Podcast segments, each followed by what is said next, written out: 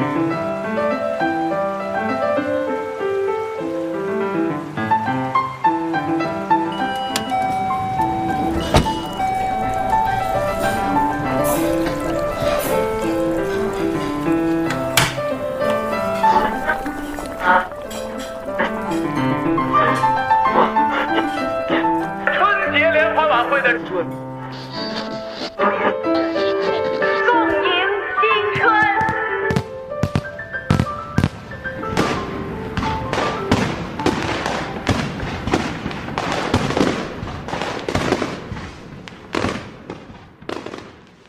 年六必黑，现在是春节期间，我是老六，我和黑叔叔一起陪大家过这个年。大家好，我是黑叔叔。哎，我们刚刚聊完爸爸妈妈，接下来我们就得聊聊我们的孩子们了。嗯其实这几年老六最大的变化，从一个看着小朋友从来不抬眼皮的人，变成了一个秀儿狂魔。呃我已经忍得很苦了，你还这么说？哎，我觉得我晒娃的这个狂劲儿没有你狂。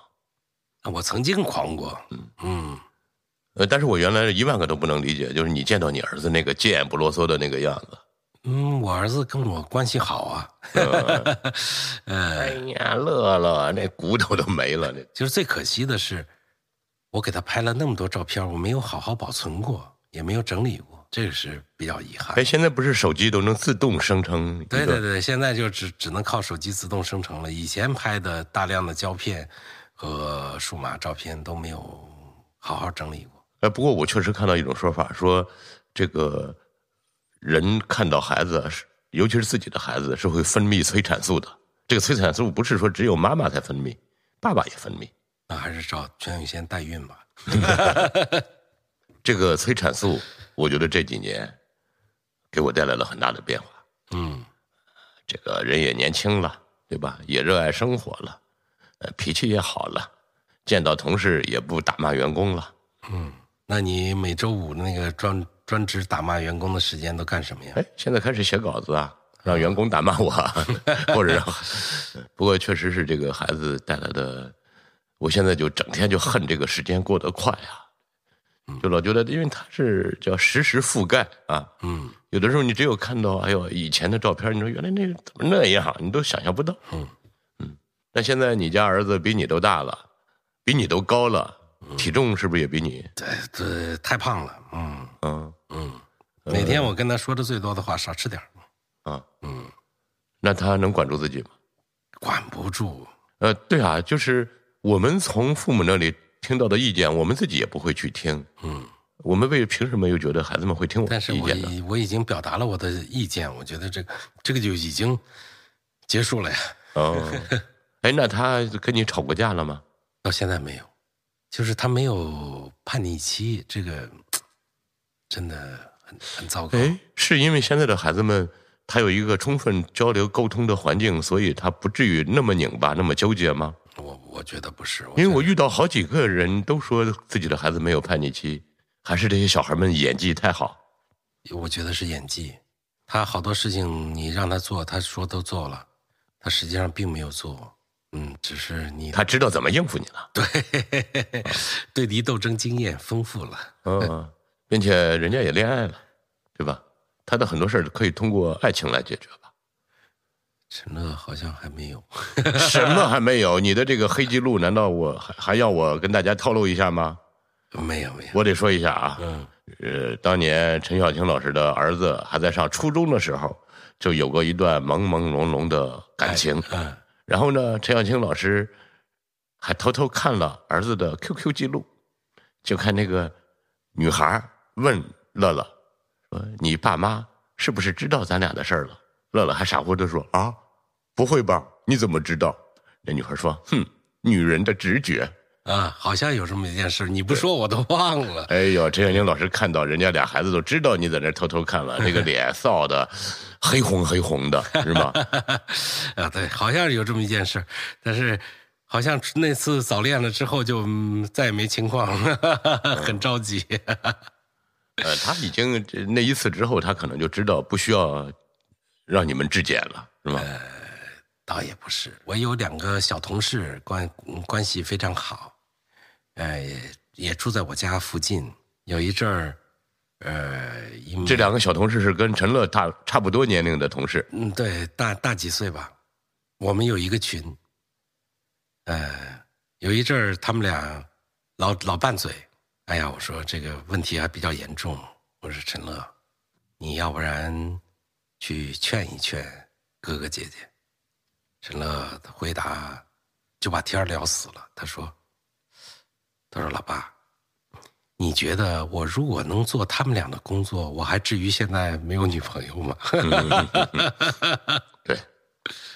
哎呦，现在的小孩们，他的这个说话的机锋啊，而且逻辑特别严密，那这是不是你很骄傲的地方啊？就是孩子们长得这么好，身体长得好。嗯，我觉得脑子没没怎么长。你要这么说，这要是陈乐坐在旁边，陈乐还是非常温驯。哎，你还记得就像个大牲口？对，咱们无数次的当年喝多了酒，这个一块儿，这个坐车往家里赶的时候，嗯，你都是先送我嘛，然后你在路上就会抒发感情。哎呀，你知道吗？一个孩子能够给你带来多少惊喜吗？他给你带来的东西，你想都想不到。嗯那是那时候你没有。啊，那你能给我描述一下当年这个陈乐给你带来的惊喜吗？呃，你能看着一个生命一点一点的发生变化，嗯，呃，而且他跟你有某种血缘的联系，他特别呃依附你，特别愿意相信你说的所有的话。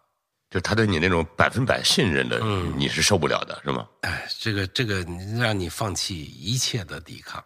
陈乐现在是一个大学生，他有自己的很多的想法，但是在很大程度上，你会觉得当年他爷爷或者奶奶复制到我身上的一些习惯，在他身上活起来了啊，啊！是隔辈儿遗传是吗？不是，呃，可能是通过我吧。哦，啊，他会，呃，比如说，嗯，比较照顾别人的面子呀，这个，比如说话语里，呃，经常不不饶人，但是没有真正的恶意呀，哎，这些东西你会觉得，嗯，好像生命换了一个主体，还在继续延续一样。嗯他他他是真的是一个很美好的事情。嗯，嗯，那这个陈乐这成长的过程中，你自己最揪心的是什么呀？或者有过揪心吗？没有，哦，真的没有。现在这一代人都这么无忧无虑啊，对他们生活的太优越了。嗯嗯，这不就是让我们揪心的地方？也许他们可能会真正遇到麻烦的时候，才会彻底的长大。嗯，他们没有所谓的特别低落的时候，他们的所有的发泄可能都通过游戏啊，通过别的东西就哎，那他们没有叛逆期，是不是跟这个也有关系？不知道。他已经有了出口了。嗯，对，可能有有有一定的关系。嗯嗯，嗯，有时候他他他不跟你抵抗，但是他会做自己的事情，比如说他喜欢买手办，就花很多。这是你一万个不能理解的事儿，是吗？是啊，那个那个那也长得也不好看，那个那就是个塑料的玩意儿。哎呀，还那么多钱，利润率高成那样，是啊，他就就就就就就到手办店就，那你现在这个表情，皱着眉头、咂摸着嘴的这个表情，你在陈乐面前表露过吗？当然表露过。他说：“哎呀，最后一个了，最后一个。” 那这一代人，这不是难得有这么一代，在一个温饱无忧、自由成长的环境里长大的吗？其实人还是可能是需要一些历练的。我我我个人觉得，就是就是就像就像现在的孩子都很很难说服他们再要孩子一样，跟他说该该生个孩子了，我自己还是孩子。哎呀，你都三十多了，三十多也是孩子呀。我的心智只有十几岁。哦，他们会自己这么把自己定义成，嗯，现在很多的小孩都是这样的。然后有的有的小朋友，比如说有对象了，这个已经到了谈婚论嫁的年龄，我说，哎呀，可以早要孩子，早要孩子可能对孩子的这个成长，包括你个人的经历啊什么的，都都会不要说那么可怕的事情。你这个就叫爹味儿十足啊！不过我已经看开了，我觉得对于现在的年轻人，不要说年轻人了，就七零后，很多人也都是这样的。他他不觉得婚姻是必须的，也不觉得生儿育女是必须的，是这样，也不觉得情爱生活、性爱生活是必须的。我觉得这挺好的。嗯，那如果乐乐过了这种可能超出咱们常规的这种人生轨迹的这种生活，你能接受吗？我有时候有担心，但是我觉得挺欣慰的。比如说去年，他差点报名参加一个非洲的志愿者项目，嗯，因为他学的是人类学嘛。当然是因为疫情啊，因为呃嗯这个家里其他人的担心啊，他最后也没有也没有成型。但是我觉得，呃，真真的有这么一次经历，他可能会嗯呃长大很多。就是包括他实习，呃，去河南考古，他都特别开心，做那个最基础的那个描图员。但是我认为陈老师这种肉体上所受的历练，对于年轻人来说根本都不可怕。嗯，呃，其实一个年轻人最大的受憋的地方就是尊严，然后有的事儿一筹莫展，他就是没有办法实现，或者他遇到了一个他自己无力去改变的一个强硬的现实问题，就这个我觉得才是我觉得他们这一代人可能都没有这个想法，哦。嗯，没有打算要改变什么的想法。呃，你小时候呃就是哎呀，我必须要考走，是吧？对甭管是爹娘的要求，还是我自己的想法，我一定要考走，离开这个地方。呃，陈乐他们已经没有这个想法了。他可能会有一点这个意愿，但是迅速的会被其他的现实征服，算了，就不做了。嗯，哎，比如说，呃，读研要不要换一个国家？我我我我就玩命的支持，玩命的支持。后来他自己就 就就就没有那么那么高的心气儿了。是因为看到你支持，他就觉得凡是 凡是其人赞成的，我们就要小心点儿，是吗？对对对，哎，那么陈乐选人类学这样的一个专业，他自己说可能是受我的影响，因为他也跟着我们摄制组在假期的时候跟着摄制组去做过呃一些田野，去写过一些方案，包括去日本也做了清酒的调研。呃，这个过程他自己很很享受，我觉得这个可能跟他也跟跟他喜欢这个专业有有有比较大的。你们没有介入任何意见是吗？没有？也没有给你们留这个，没有留留这个岔口儿，那你而且我我觉得很大的程度上也是因为这是一个比较冷的、比较好容易录取的 专业吧。呃，他我说你为什么不想一想，你将来养家糊口，你比如说学个金融啊，学个什么哈、嗯，这个可能会更好一些。哎呀，可能搞不上。哦，哦他是这种想法。对，呃，李婉，武汉的李婉，嗯他儿子嗯学的是天文学，啊是，呃，中国科技大学毕业之后，现在在英国一个天文学专业的排名前几名的一个大学里在读博。嗯妙哲老师女儿学艺术史，也都读完博士后了。嗯。你看现在的孩子们都读这种看起来毫无用处，也挣不上什么大钱。哎呀，但是我觉得这个国家如果这种毫无用处的专业越来越多的时候，这个真正的文化自信才会有。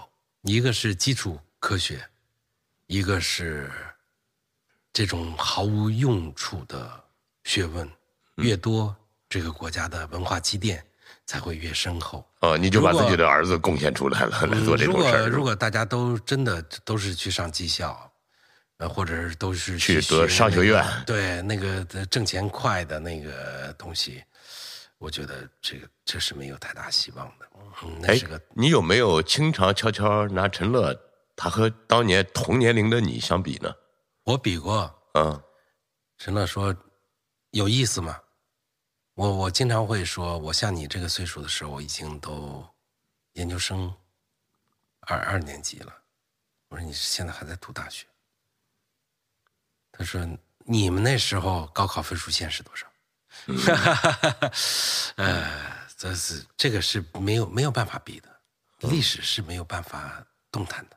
啊，并且他们还受这个疫情的影响吧。嗯哎呦，我当时还真是疫情最厉害的时候，我还真是产生过一个很极端的念头。嗯，我就想，如果疫情再导致这个国家与国家之间的交流中断的话，会不会真的出现一代学生，他是这个学校的毕业生，但是他从来没有进过这个学校，没有见过校园，没有见过老师，没有现在已经见过同学，有了呀，现在有在英国读读硕士的，就是只是上网课拿了一个文凭。对他这一年半嘛，就就毕业了呀。那这个我相信肯定会有一个专门的为他们创造一个词，嗯，是吧？就是叫网课生或者叫其实以以前就有叫广播电视大学，哦，函授是吧对？韩大、电大。远程教育。哎，那你有没有比过陈乐比同龄的你更牛的地方呢？有，嗯。他们见的世界比我们大得多，那还是外界的东西，你就老实承认人家有的地方就是比你优秀，不就得了吗？想象力、记忆力都要比我们要要要强。嗯、可能还有就是，呃，这种适应能力。就是当年的你还带着那种啊。安徽土老帽的那股倔劲儿，是吧？啊！我我我我读大学的时候，一个月我就想回家了，非常想家。嗯，这个他他一点都没有，而且当时他说疫情先不回去，说还要上课，他待了整整一年才回来。就是美国疫情那么那么严重，他他也没有泪汪汪过。从来没有，一点都没有。那听起来你好像还有点失望的样子。哎，那当然肯定是失望，觉得这个我伟大，我就那么不重要吗我我伟大祖国这么安定，你不回来？嗯，其实那后来机票已经翻了好多番了，他才回来。就是就是他有一件事情让他明白了，他在那儿也是上网课，花销还这么多，还不如回来上了呢。嗯嗯，那是不是这一代人天生就对这种成本、花销、钱就没那么敏感了？这是肯定的。嗯，这不是好事吗？这是为什么是好事呢？我觉得一个人，他只要心理上不老去算钱，他就不是个穷人。哎呦，这句话说的真好，对 啊，确实是，嗯，嗯、对，很多很富有的人，他天天还在算钱，他们很穷。对，你看我们 现在我好，想做那样的穷人。你看我们这个读库 A P P，我们有一个选项是，我们的订户他就要 A P P 的会员资格，他把这个书呢捐出去，就跟不是咖啡有那种叫代取咖啡嘛，是吧？就是我多买一杯咖啡放在那儿，有需要的人可以取走。我们当时设想的是，这些把书捐出来的读者，我们把这些书归拢一下，我们设置一个就是大中学生可以来取，嗯免费来取这些书，留个地址，我们就把这书寄给这些人。嗯那我们有人就说：“哎呀，这是咱们设置一个什么条件？”嗯，我觉得不用设置条件。嗯，你不用说好吗？就一本书，你还让人家开一个家庭困难证明或者开一个在校证明，我觉得只要他想要就给他。嗯，说真的，他如果一个李嘉诚的儿子，他都为要到一本免费的书，我这从好的方面来说，就是他需要这个书，他有这个需求；从坏的方面来说，他不就是一个穷人吗？嗯是吧所以我觉得现在这孩子们至少这一点上很好。嗯，从这个角度来说，确实是很好了。嗯但是，确实是没有成本的概念，可能将来他会遇到一些现实上的、现实里的困难。哎，那他在美国读读大学没有受过这种训练吗？思维训练？我这个具体的我还不太清楚。因为我看他写的文章，好吗？那完全就是一副这个呃欧美的学院派的文风了。哎，那那那是假假招子出来的，我觉得。他他现在就是你，据你观察，让他眼睛放光的时刻是什么呢？没有，啊，真的没有，除了打游戏的时候会放光。嗯，哎，这个我我也确实很奇怪，就是，呃，我老觉得一个人最好的一点就是他有一个内置小马达，是吧？他心里这小马达嗡嗡就转，让他驱使着他干各种事儿。但是现在的确有很多孩子，人家就觉得这个小马达不是必须的。嗯，怎么说呢？嗯，小朋友和小朋友也不太一样。嗯，呃，有的人就喜欢读书，乐乐如果不给他规定的话，他就是不读。嗯，他觉得能能能省事儿就省事儿。嗯，所以前一阶段逼着他读读了一些论文啊，读了一些，可能在将来的一些时时间里，他会觉得受益的。嗯，那这种严加约束，我认为也是你应该做的工作啊，哪怕他不开心。哎呀，这个就是如果说做父亲，我肯定不是特别合格。呃，你不如你的父亲合格。呃，对对对对对，我没有。哎呀，这这这种细碎的事情，我我真的做不来，我真的做不来。就是最重要的是，就是没有给他养成一个有责任的习惯，哪怕当初。跟六太学钢琴，能够学能够学下来，我觉得这可能都是。那六太那样也教不了他。六太一见他，哎呀，乐乐你来了，好嘛，这刚把这个手放在琴键上，你弹的真好。对，是这样的，是这样的，没没有弹成也跟这个有有很大的关系。哎，你弹的太棒了，完了，嗯呃，但是你比方说看电影，我们说给给你列个电影的列表，你看吧，嗯，他都不会看下去。因为我们观念里面好看的电影和他的是不一样的，他就是每天会在这个微信上、微微博上、B 站上消耗大量的时间。嗯嗯，但是他说出来的东西，确实我也不知道，他是二次元的一代。你现在是不得不让自己接受这一切，是吗？那我我也努力的想去进入他的世界。但是我看那个文章我都看不懂，他们那个那个那个片子我也看不懂，嗯，就会比较尴尬。那听起来我们这一代真是夹缝中的一代啊！我们对上对老人说你开心就好，对下面说你开心孩子你开心就好，是这就没人知道我们自己是不是开心的。应该是开心的。嗯，你如果通达一点都会开心。嗯，我们不又不要求他将来会做。多么惊天动地的事业，嗯，那你小时候父母对你的要求可不是这样，是吧？是，那个那时候上山下乡的时候，他就让我们学书法，学学乐器，学画绘画，无论怎么样，都让你有一技之长，就是。插队的时候不用刨地，去出个黑板报可能都要轻松一点。是的，嗯。刚刚粉碎四人帮，我爸就让我蹲了一班。蹲班的，我说我成绩又不差，为什么要蹲班？你年龄太小了，你蹲班。后来才知道，他自己判断出来要恢复高考。那果然，我蹲班的过程当中就恢复高考了。啊，想着。让你把底子打厚一点，不是把底子，就是说你该好好学习了。哦，哎，他，他，他们是有计划的，其实我们是没有，没有任何计划，呃，都是脚踩西瓜皮，孩子走到哪儿就算哪儿。嗯嗯，呃，我们家的孩子可能是这样，我很多同事的孩子也是这样，我特别佩服那些有自己专业追求的孩子，我认识好多的厨师。原来也是学金融的，也是学政治学，因为可能就是看了一个电视里的美食节目，嗯嗯，就就决定说我要做厨师了，我不再上那个讨厌的课了，嗯，哎，我觉得这个都是很让人感佩的，嗯，自己有有，也许将来某一天陈乐也会，嗯，只能说，陈乐可能等待着被唤醒。嗯，是吧？对，他一旦被唤醒了，可能就不用你管了，他那小马达就彻底的开动起来了。对，自己没有驱动力，这个是最大的。是现在的孩子们真的是活得太好，条件太好了。嗯，那你有什么是不能满足他的吗？目前还没有。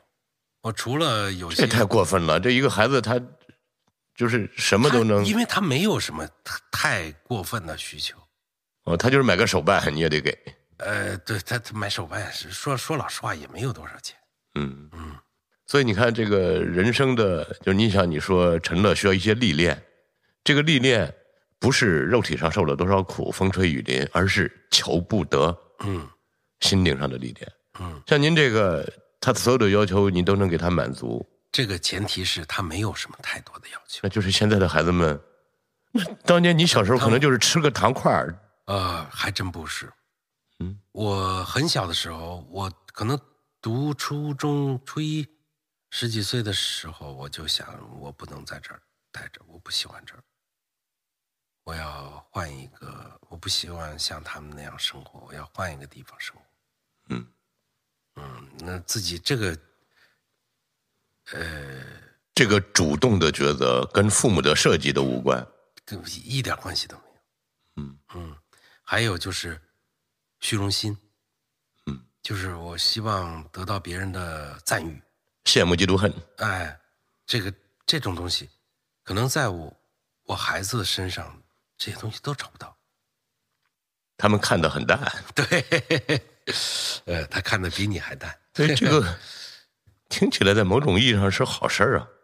也许是好事。是，嗯，谁知道将来的社会是什么样子？嗯嗯，他们是为自己而活。嗯，或者说他没有想好将来怎么生活。对他这个自我可能还有待发现吧。对啊，嗯，那我所以，我特别佩服我的小同事，就是说不愿意继承亿万家产，一定要来拍纪录片儿。但是那个亿万家产是给他带来了巨大的安全感。嗯，我不认为是这样的。嗯、其实我们比如说我们合作的小导演，呃，有在这儿工作，我们也觉得不错，就跟他谈入职，说，我是一个纪录片导演，怎么可以入在一个公司？怎么可以上班呢？啊，后来他的家里的其他的亲戚来跟我说说，哎呀，这孩子已经在你们那儿工作了两三年了，给他转正吧，也没有一个三这个五险一金五。险一金，这个我们还是想他他更稳定一些。我说你可能还得跟孩子再商量商量。结果孩子很快就跟我说，怎么拿五险一金来侮辱我？哎，这个真的是不一样。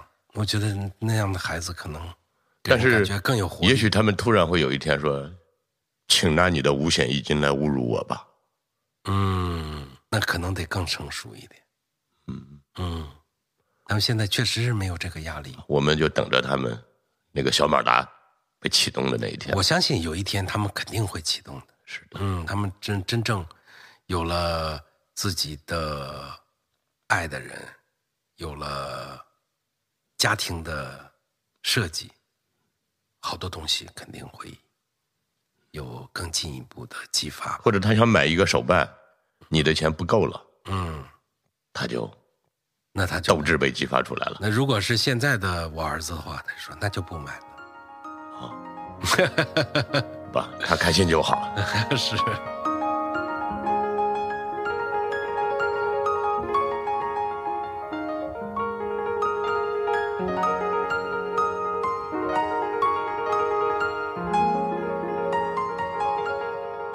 呃，其实这次的话题呢，我想聊的是我们和各种关系，我们在各种关系中的这个话题。呃，比如说我们和父母啊，我们和孩子啊，我们和我们所在的这个城市啊，等等的。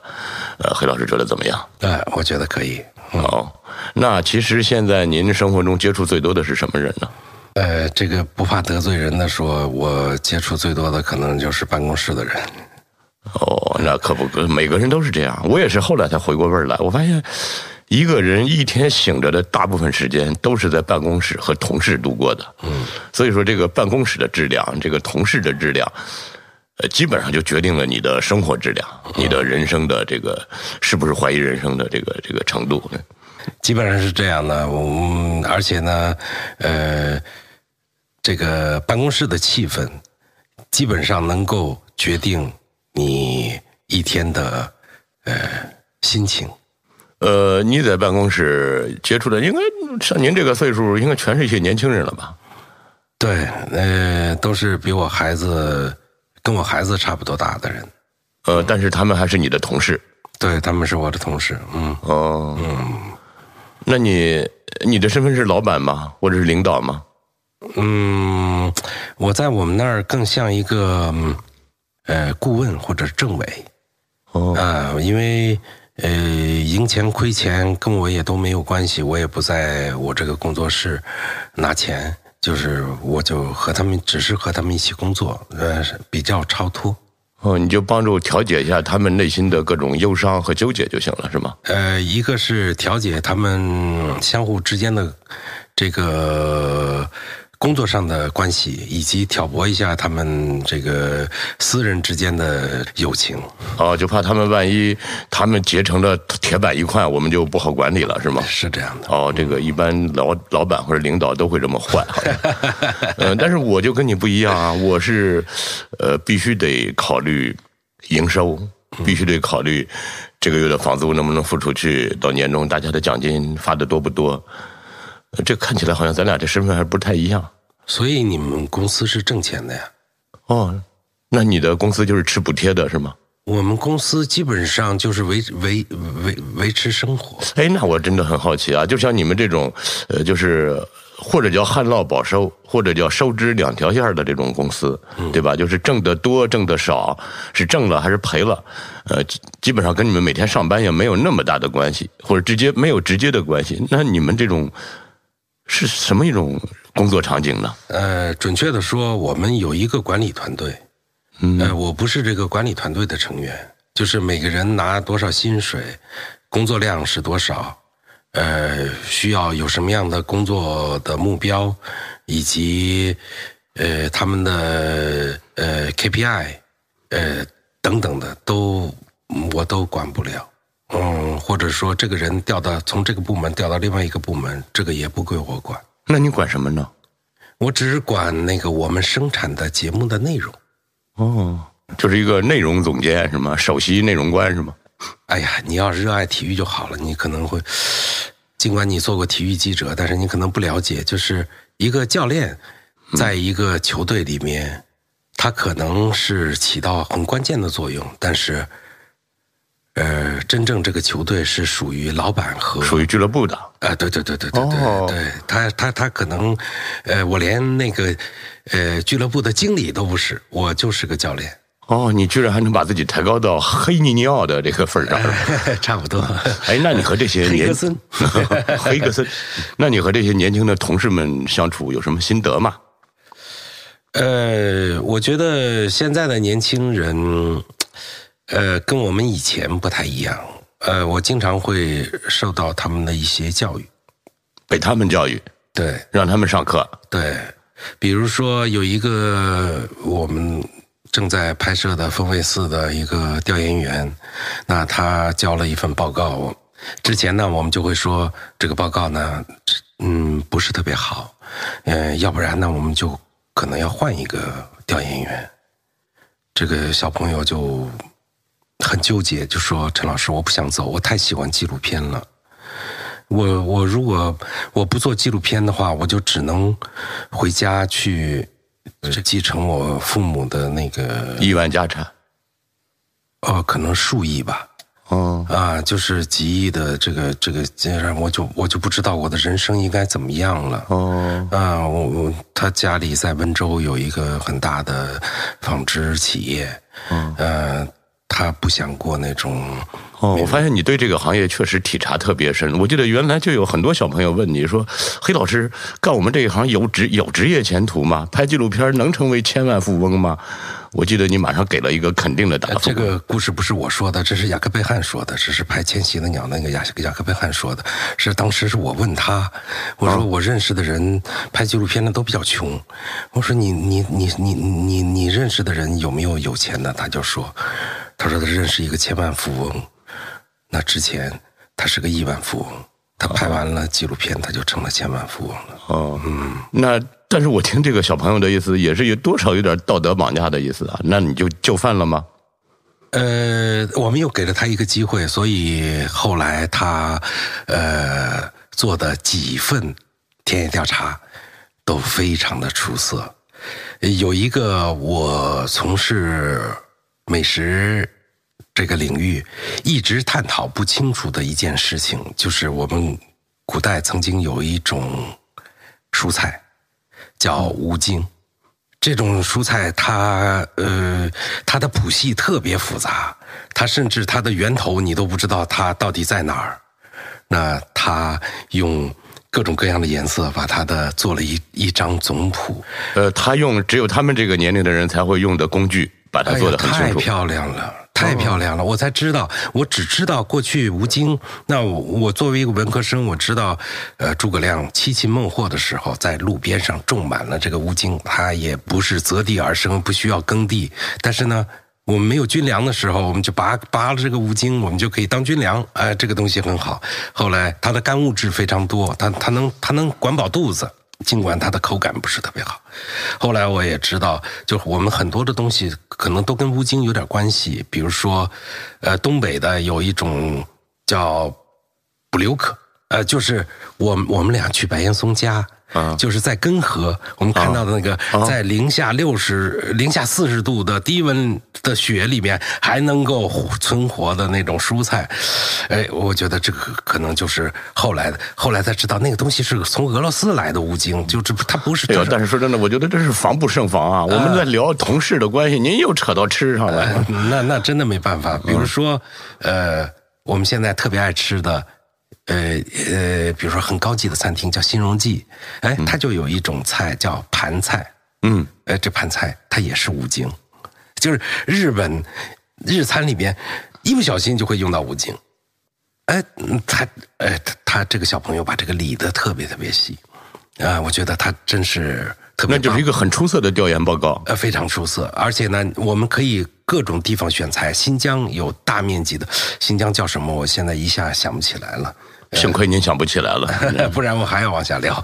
呃，我呃就是，呃，做纪录片它可能非常枯燥，它周而复始，它让人特别疲惫，但是它的的确确有成就感。更重要的是，它能带着你在不同的日子能看到每一次很崭新的人和崭新的世界。那这个小伙子总总体来说还是一个让你满意的一个状态。那有没有让你非常失望，甚至成为你的噩梦的这种人同事呢？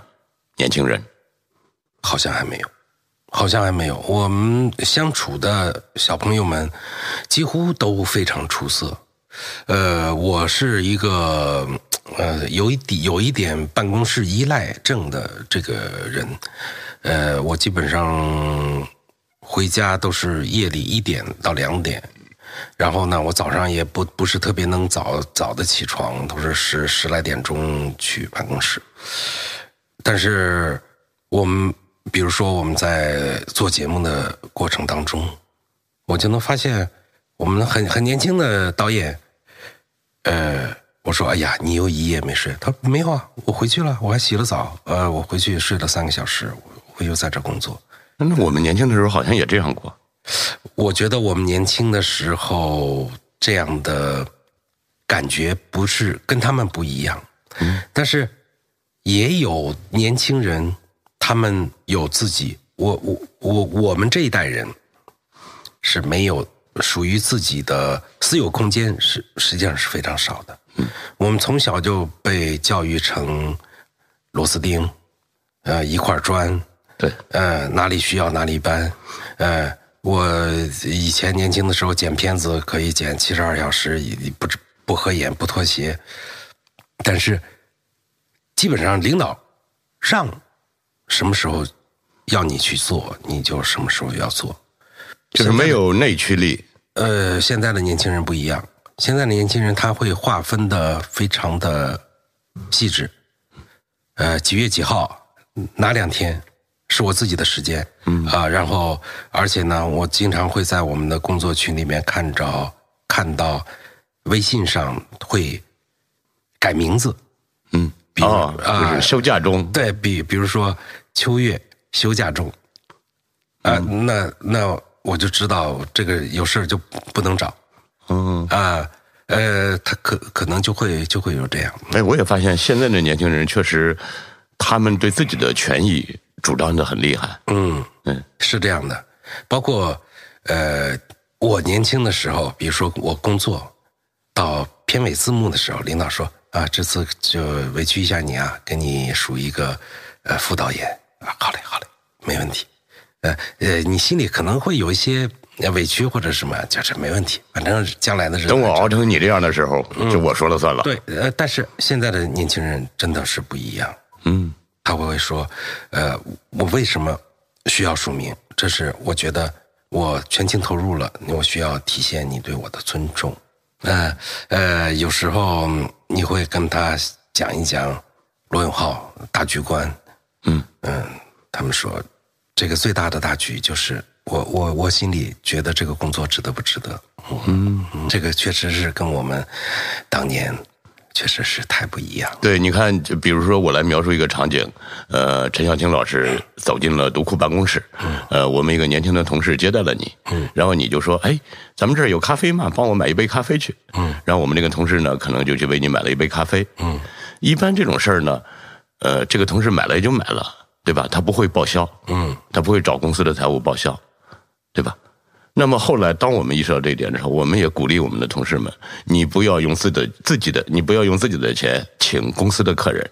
陈小青老师是公司的客人，你给陈小青老师买了咖啡，你就要找公司的财务报销，并且呢，你肯定不可能说当时时间紧急，陈小青老师馋那杯咖啡馋的又特别的着急，呃来不及开发票，你说是多少钱就是多少钱，公司信任你就够了。哎，结果我发现，当我们向年轻的同事们伸张了他们的这个权利之后，大伙儿都特别自在，我们的各种行政开支也并没有增加太多。是的，嗯，这个确实是这样。就是你，呃，你一个跨国公司也不在乎那点儿钱。呃，但是我觉得可能很多很多的公司都是把员工当小偷来对待。嗯确实有这样的，就是或者说我我我们我之前的工作的经历会有有这种嗯不得到过这种不信任感。嗯，现在目前可能不是特别严重。嗯嗯，那另外我还想问你一下，呃，我们都老了，我们面对这些年轻人，有没有那种对青春、对年轻的一种一种谄媚那样一种心态呢？说真的，我觉得在我们的文学作品、艺术作品、影视剧中，都充满了这种对年轻的这样一种不由分说的一种赞美。呃，它更像你一个拐杖。嗯，你可能就像我，连翻墙都不会。你查很多国外的资料，嗯，你的外语的程度也不能够给你提供太多的帮助。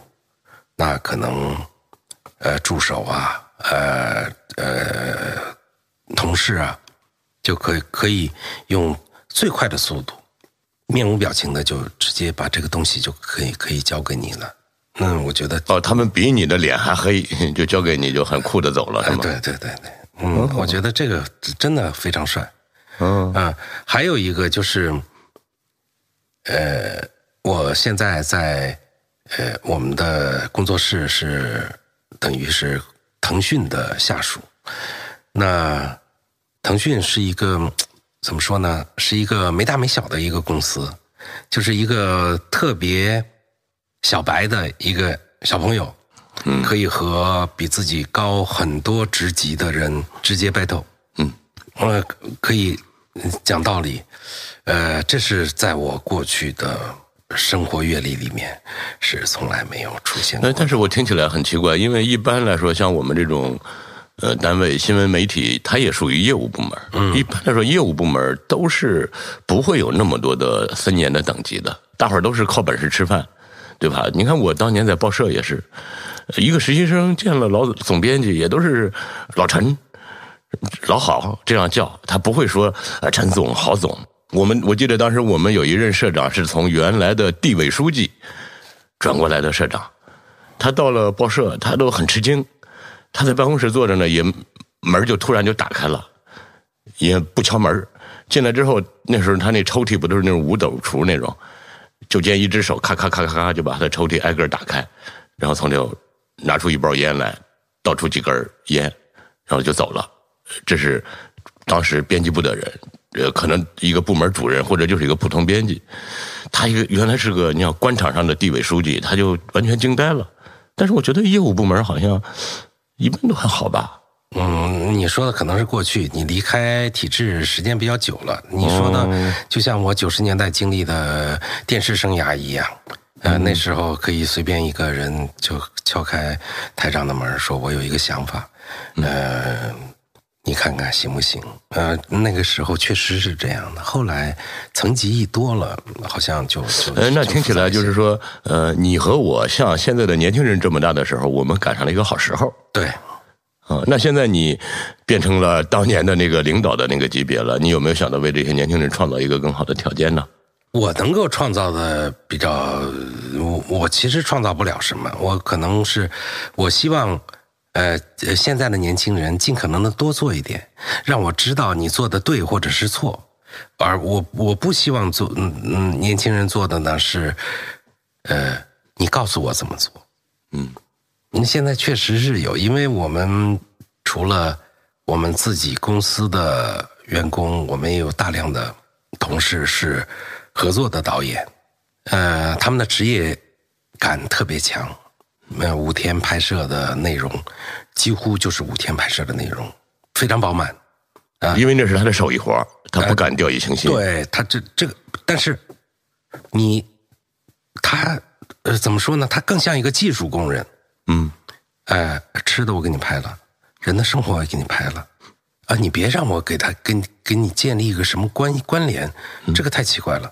我只负责拍，建立关联是你们自己的事儿。我过去我的我在呃呃某某平台我工作的时候就是这样，领导叫我怎么拍，制片人叫我怎么拍，我就最大限度给你呈现出来。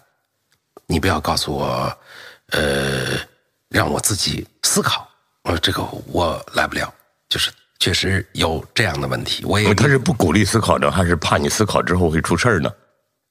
我觉得是这是一个呃一个惰性的感觉，就是我是一个技术工人，你需要多少勒克斯的亮度，我就给你照亮就行了。你你不要问我说为什么这么照亮，我不知道。哦，你给你给自己找那么多麻烦干嘛呀？呃，对，你给我找那么多麻烦干嘛呀他？们他们活的会更加的呃轻松，就是包括我过去，如果说我们设备出现问题了，我觉得那可能是天大的事，我会着急。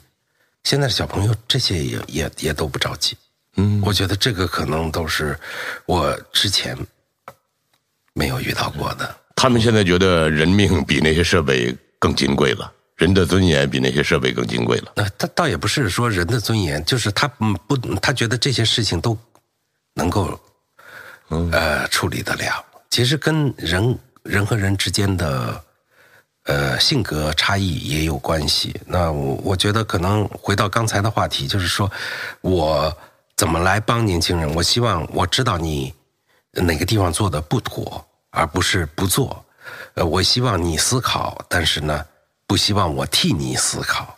我可能给你提供一些呃额外的建议，但是呢，我不希望你根据我的想法去建立一个东西。嗯，呃，我现在跟您同样的课题是，我是想和年轻人们一起去探讨如何上班。嗯，因为我发现，呃，我们从小到大受了各种教育，理科、文科、人文，什么理想主义、浪漫主义、文艺等等，但是呢，基本上没有受过太多的职场教育。我是后来看到一个，呃，美国的一个大公司的创业者，他写他自己的回忆，他说他原来也是在一个很好的公司上班，然后他在上班的这个时间里头呢，他去 eBay 上传了自己的一个二手的宝贝，结果他这个上传的过程被公司的主管发现了，马上就把他叫到办公室说：“你上班时间干你自己的事儿，你应该走人。”他也毫无怨言的就走了。哎呦，我当时看了那个之后，我特别有感慨。我想，这个可能对他们来说就是一个叫共识，嗯，是吧？就是我上班，这个公司花钱买了我的这个时间，我这个时间是属于人家的。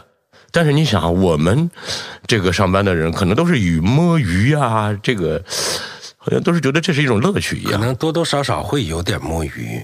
嗯、尤其是像我们这这种职业，它不是说是每天很机械的，有多少东西来，有多少东西处理掉，然后产出多少东西，嗯，并不是这样。它不是一个生产线上的一个包工是吗？对对对，而且不会说，因为它这个地方停止，其他的东西都得等着它，也没有这么一条生产线。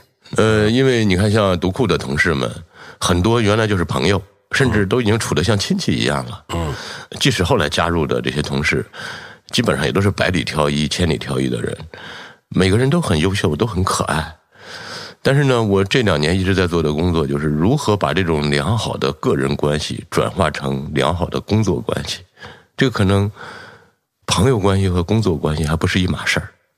我现在我整天在做这个工作，那办公室就是办公室，朋友可能是在，比如说我们俩可能是朋友，呃，我觉得如果到了办公室，呃，确实是很难处理。当时，呃，一些你的好朋友王晓啊、东东锵啊，这这些人，呃，到了跨国公司之后，我我我我心里你内心是有点担心的，是吗？对，我是非常担心的。呃，朝晖啊，呃，因为每个人过去的经历是完全不一样的，他又不是说像一个外包工程，你就只负责什么，你给我产出什么就可以了，不是？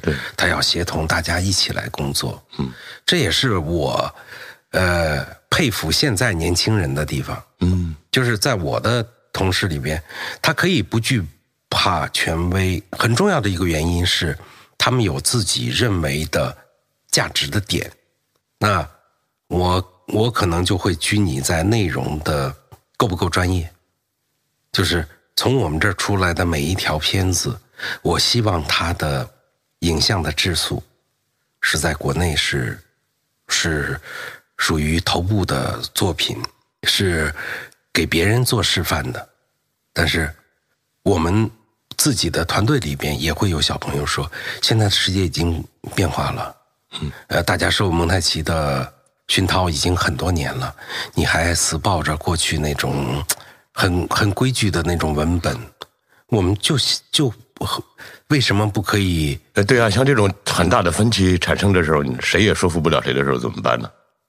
那我们就可以专门建立一个年轻人的部门，就是你可以做那做做那一方面的内容，嗯，而且呢，这一方面的内容，它我们也也在尝试传统的故事讲述的方式，可能不再符合今天的年轻人。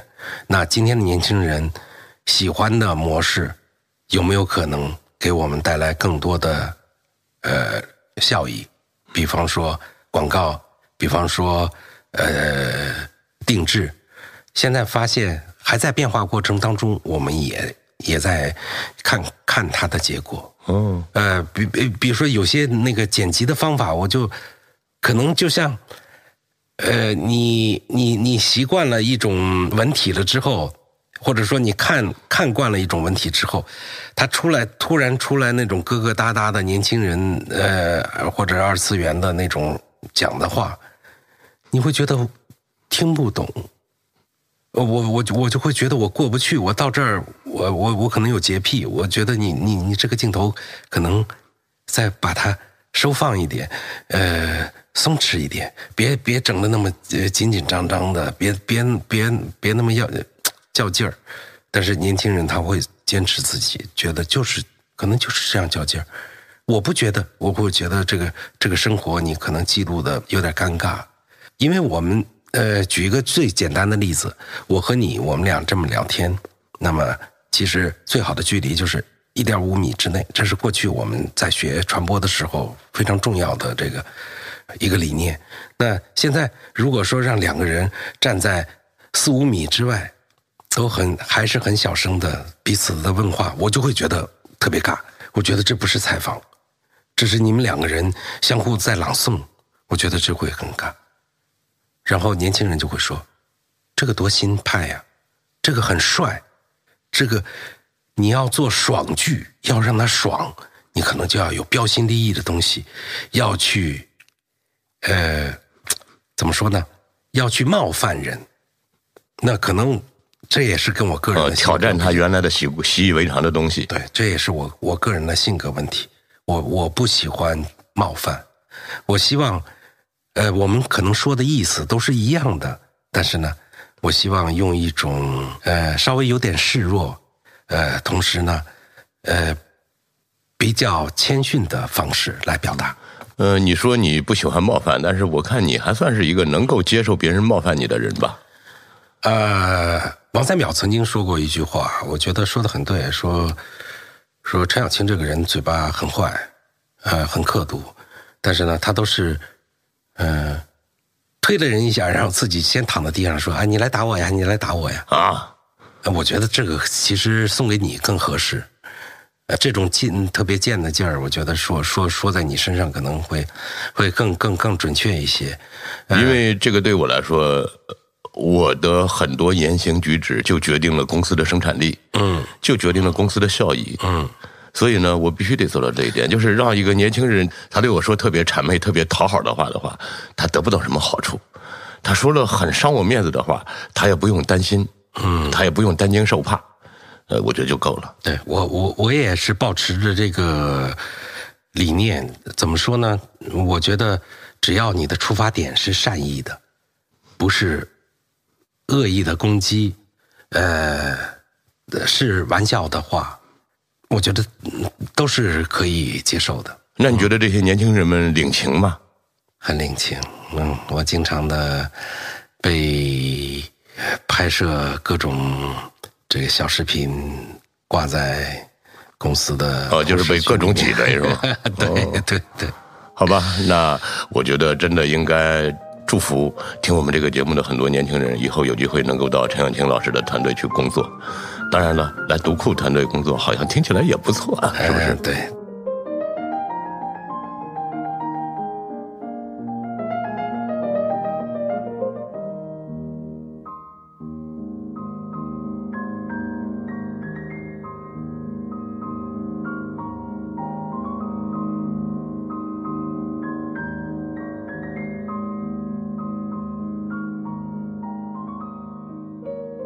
黑老师，咱们上次聊完之后，让我内心多少有点不服。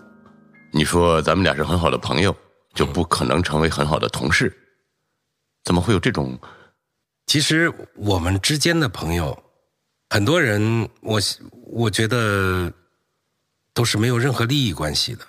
啊，一旦是同事的话，可能这种利益就会出现，他会我想一个成年人应该能够廓清这个边界吧。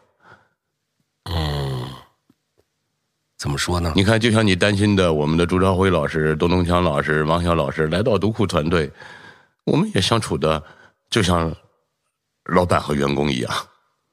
我都不太相信。哦，嗯那他们像老板，我像员工，不行吗？嗯、那我觉得有可能。嗯，因为嗯，怎么说呢？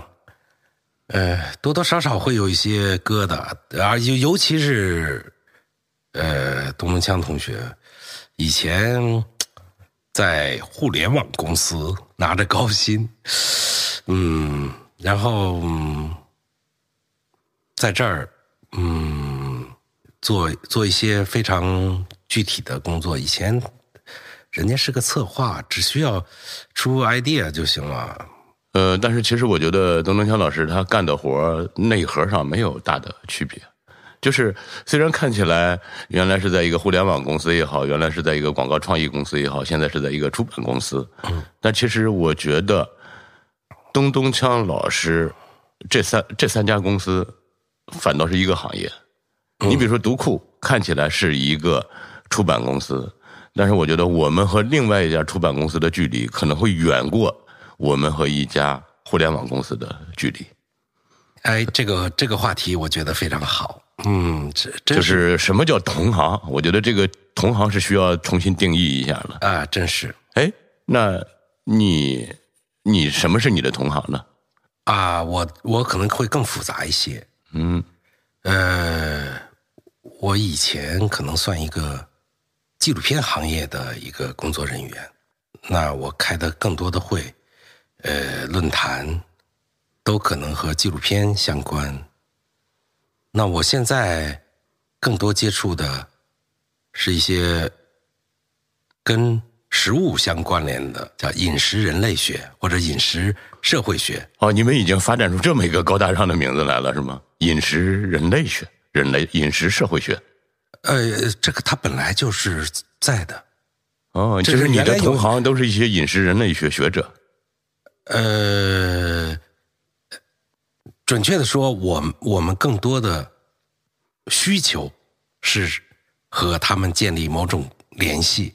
我们看到的是食物背后更深层次的关系，但是更浅表的关联，它会和饮食圈儿很大的饮食圈儿发生关系。比方说，他是一个美食公关，他负责几个餐厅的推广。哎，我们也会发生一些关系。那我不认识厨师，他可以帮我介绍。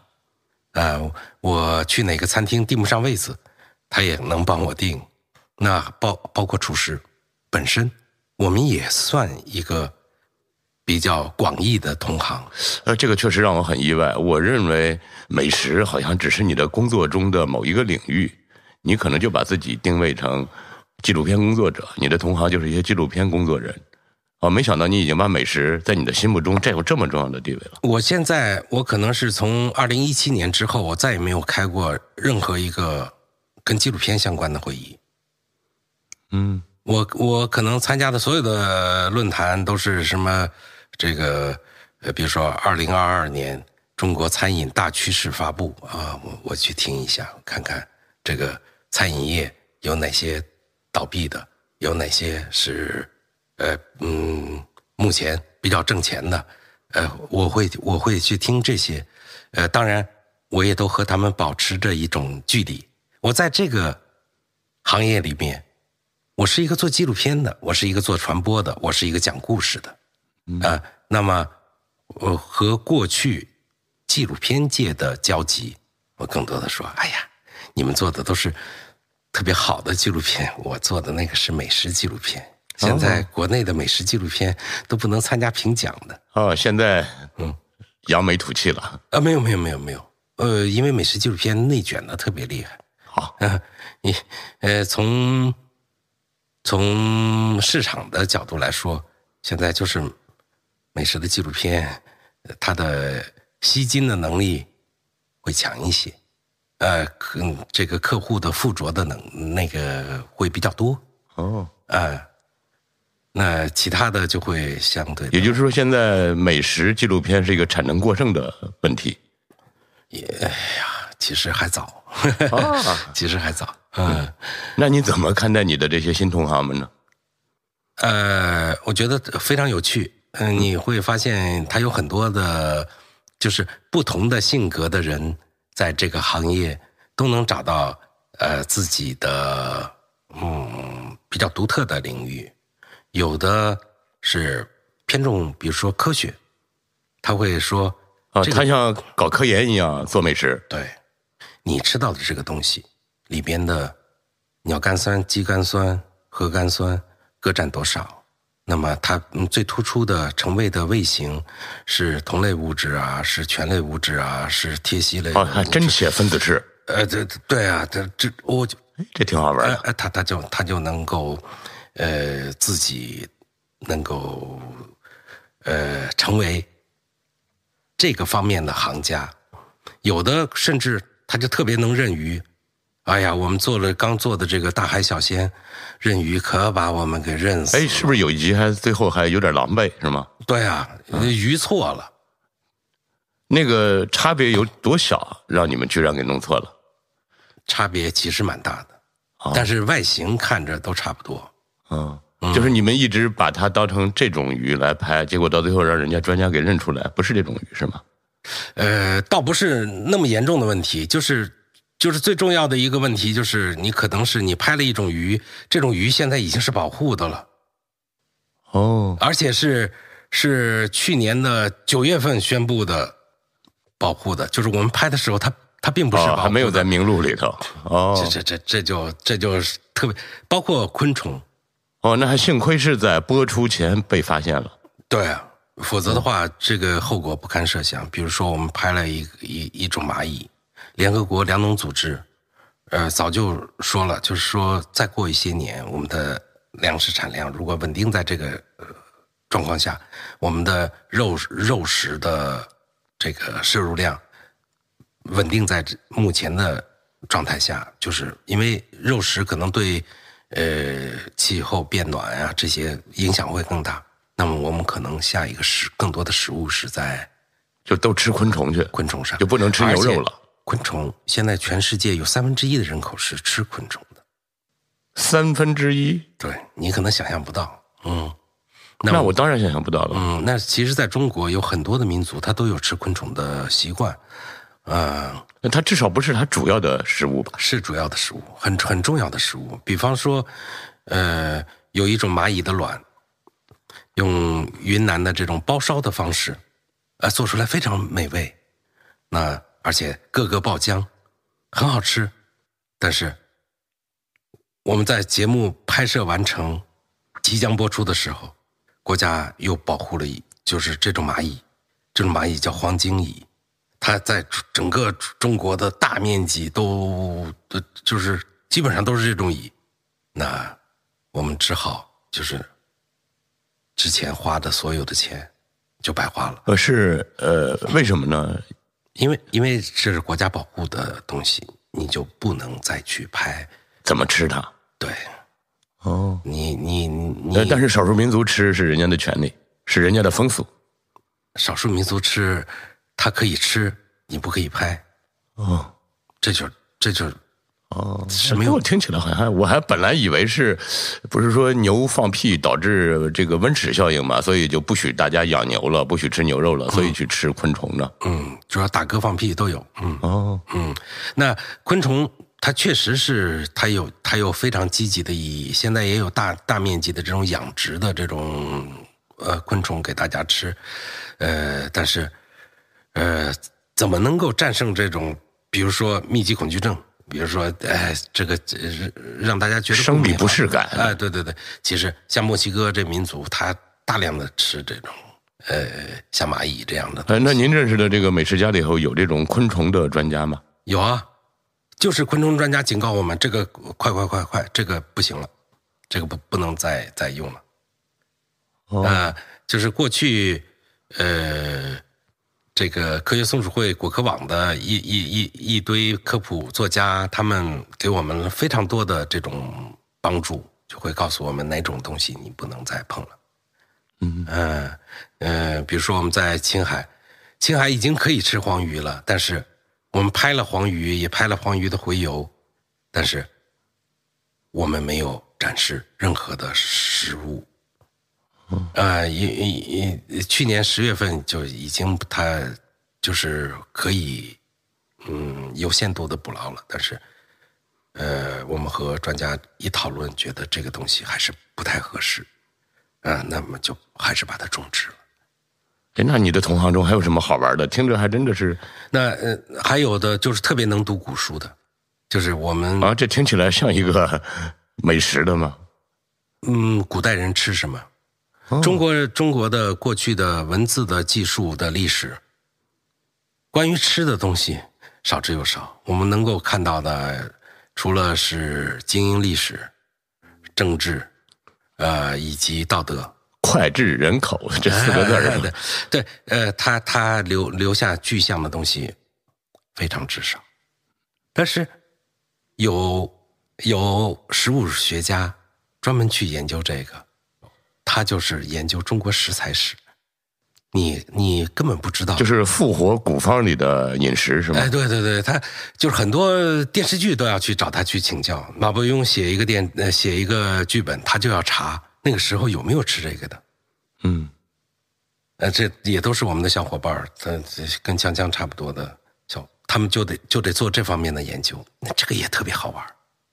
呃，他而且这个读古书的是是一个特别痛苦的事情，有有好玩的关于吃的古书，但是更多的呃古代的书籍都、嗯无聊。面面目可憎，嗯，而且是都是呃像吃剔骨肉一样的，大量的是骨头，只有那一点点肉，呃，这这是一种嗯专家，他也他也可以成为专家，还有的美食的嗯这个美食家，我们现在叫笼统的叫美食家，他就是文字好看，嗯，他就写写出来的活灵活现，他是一个呃能用文字把食物变现的人，就是我们总说这个呃用文字复活不了食物，但是有些人写的他就特别诱人，他比拍出来的纪录片还要让人馋得慌吗？那当然了，那当然了，这这就最简单的就是沈鸿飞老师这样的，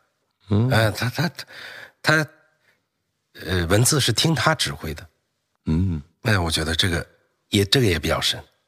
还有呢，美食专家，他更多的是对国际烹饪的了解，就是哪个国家人怎么吃，嗯，哪种香料怎么用，他自己有一个像中药柜子一样的东西，这个也非常神奇，也也很多人会求教于他，还有的甚至说过去没有更多的美食方面的经验，他的能力是他能记住哪个餐厅的老板手机号是多少，这个多呃这个星座是什么，有没有孩子，这个这些那知道这些是要图什么呢？嗯，你比如说我在这方面我就特别弱，我经常呃抓住一个老板，我说：“哎呀，你们餐厅是做的真的是是是这个这个非常好，上次呃吃的非常开心，这个而且有一道菜让我特别感动，然后人家说，呃，你你你稍等一下感感动啊，那个，哎，张老板你来一下，他上次吃的是你那个，你上次吃的是他家的餐厅。”哦，我就记不住，脸盲症，我觉得这个就特会特别尴尬。哦，呃，就是呃，有记住人家这些细节，其实是有利于交到好朋友的。哎，对对对，呃，这就是他呃，就是只靠这种真诚的朋友之间的关系，呃，也足够在美食圈纵横天下。那我听起来你也真的是有点这个叫喜新厌旧了。你的纪录片的同行们就被你彻底的抛弃了吗？呃，当然没有，我们私下里的关系仍然是非常好，甚至就是我有，这是纪录片这个说的稍微复杂一点啊。纪录片我们现在拍的纪录片更多的是给观众看的纪录片，就是我们内心想表达的好多东西，嗯，我们不敢说的。是因为观众受不了是吗？嗯，也不是观众受不了，怎会怎么说呢？可能你特别爱吃、想吃的东西，你又说到吃上了，你看，嗯、那呃，好吧，嗯呃，或者说你自己的表达要符合更大、更多观众的需求。那有没有那种特别驴脾气的导演？他我老子就要拍一个纪录片，这个纪录片我认为他就应该拍成这样，跟别人无关。嗯，拍美食的也有这样的，就是，呃，比如说那个拍的特别怪、特别血腥，甚至特别呃触目惊心，嗯、也有，但是呢，呃，它的受众是是比较垂直的，嗯，它不会让更多的人去看。那么我们拍的是这种让更多观众去看的纪录片。那么纪录片还有一种，在那种特别寂寞孤独的那种。对，在国外叫 created documentary，那个它是我们我把它翻译成叫作者纪录片。那其实，在国外更多的这种独立制片人、独立制作人、独立导演，他们拍的是这样的纪录片。这种纪录片，他不不太考虑你你想看什么，他更多的就是，就像别人问我说你你你你是你拍美食的心得是什么？我就说，我我从来不会告诉你什么是好吃的，我只会告诉你你吃到的东西恰好味道、味道非常好。那那你换一个角度来说，我就要告诉你什么是好吃的，你吃的那个是不好吃的，那可能你就会损失观众。那我就不会做这样的事情。那那作者纪录片就会告诉你，世界原来是这样的，和你想象的不一样，或者说，我通过呃我记录的生活，告诉你另外一个世界。那现在过年期间，能不能给我们推荐几部这种作者纪录片呢？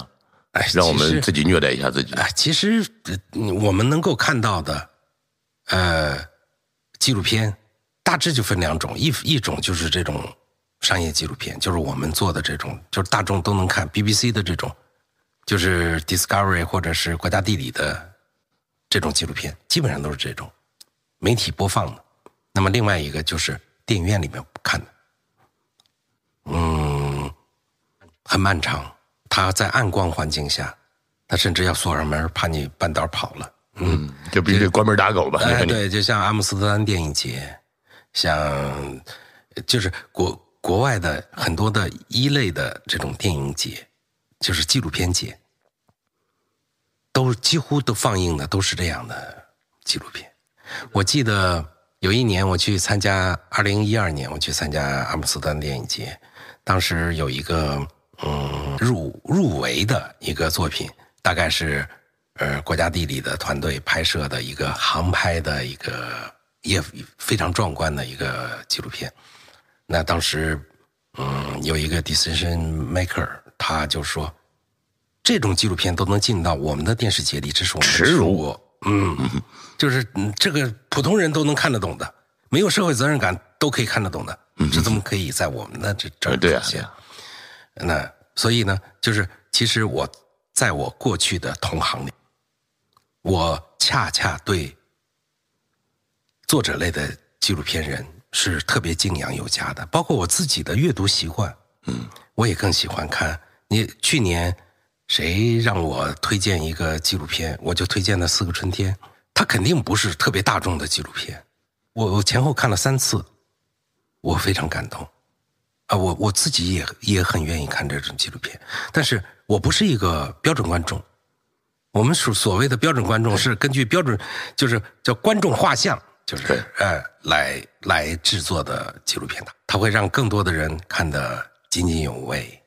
呃，这个嗯，这个是是纪录片的两类，但是呢，我过去的纪录片同行和我关系非常要好的，恰好都不是那种做呃市场类纪录片的，更多的是这种嗯有独立的意识、拍自己的内心的这种纪录片人。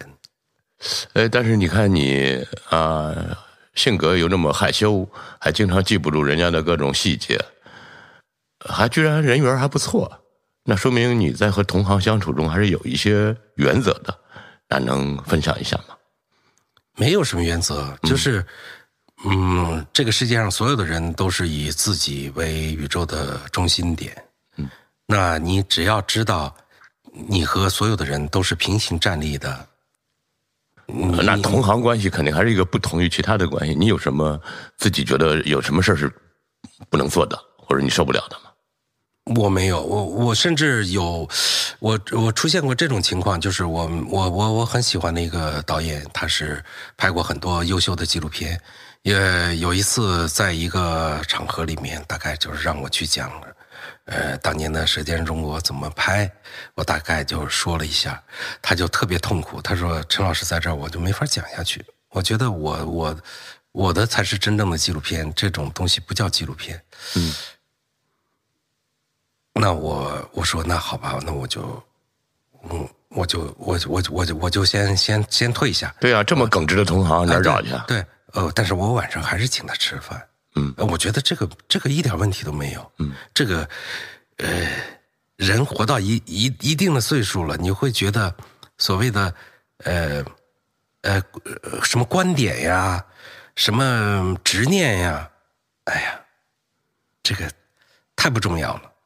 呃，说起来，我也去，我原来以为只有我们这个行业里的人才是这样，因为，呃，你看其他各行业有各种榜是吧？富豪榜、权力榜、五百强什么的，嗯、但是呢，呃，我们这里呃出版行业也有销量，也有什么的，但是呢，基本上不会说出现哦，这本书卖了五五万本，另外一本书只卖了五千本，你就会觉得那五千本的书就是这五万本书的价值的十分之一。那一本书卖了五万本，另外一本书卖了五十万本，那这五万本儿的书见到那五十万本儿的书，也不至于就马上去见面就俯首称臣。大伙儿好像真的还是，就这个可能还是我很喜欢我们这个行业里的。但是对编辑来说，那个做畅销书的编辑还是腰要直一点哦。呃，他看在什么样的语境中，也许在某种语境中，他会很不好意思的说：“哎呀，我是拍《风味人间》的。差不多，差不多。但是，呃，呃，就像张土豆见到杨杨靖武一样，说：“哎呀，你厉害，这个这个选题要你做就好了，应该多卖多少钱？”嗯，呃，也也会，我觉得出版界，我甚至有一个。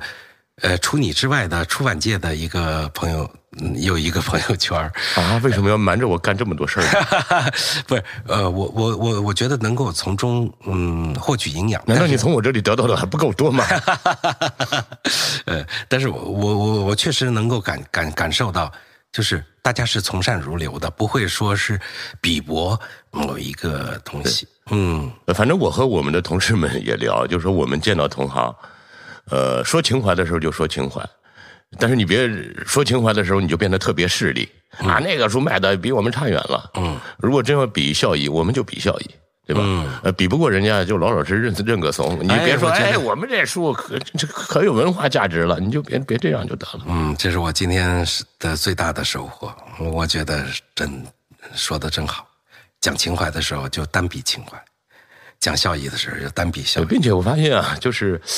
你干的时间越长之后，你就会同行抱有一种叫同情之理解。嗯，就是当一个同行被其他人骂的狗血喷头的时候，你反倒会知道他那么做有一些不得已的地方。嗯，啊，这是我，呃，干的时间越长，我可能反倒越宽容或者越没脾气。嗯，我不知道您现在看到一些让你看不下去的纪录片，或者让你看一看就有明显瑕疵的这个片子，你是什么反应？现在能让我看下去的纪录片，确实是。比较少，就是一般呢，我大概看看了，嗯，就是一个如果是一个系列的话，看两集，我大概就可以基本上放下了。哎，那是不是有两个陈小青？一个是工作状态中的陈小青，和一个个人生活中的陈小青？这是肯定的。那你个人生活中的陈小青，看看那种片子，但是你工作状态下，你总需要看一些。业务学习类的片子吧，业务学习类的片子可能看国外的会得得到的东西会更快一些，更多一些，因为还是一个思维框架的建立初始是不一样的。呃，那你绝不可能从一个节目的完成状态去学习东西。就像这句话，您说的再通俗一点，我听着好像非常不明觉厉的样子。你不能把这个人挣了钱，他做的所有的一切。都算成是对的，哦，那这是，哎呀，对不起，我要说吃的行吗？说吧，哎，就像一个餐厅，他他做对了，他用的是雅丽的这个餐桌、椅子，他用的一个正当红的，比如说，或者是，呃，比如说百万设计师叫沈雷，嗯。他设计的餐厅销售额都是百万以上啊，这个就是很厉害，呃，或者是刘道华，哎，他他很厉害，他设计的风格就是人特别爱去，就可以可以花八十块钱感受自己吃二百多块钱的那种感受，那找找到那种感觉，或者是呃，他用的餐盘，他就是某一个特别有名的。又不至于昂贵到一定程度的餐盘，哎，我就学这个。那你你你做的这个餐厅就可以成功吗？嗯，不一定。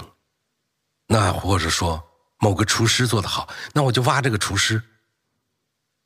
我见了太多的在餐饮圈就是挖厨师之后并不成功的例子。哦，这叫树挪活，人挪死，是吧？哎，对。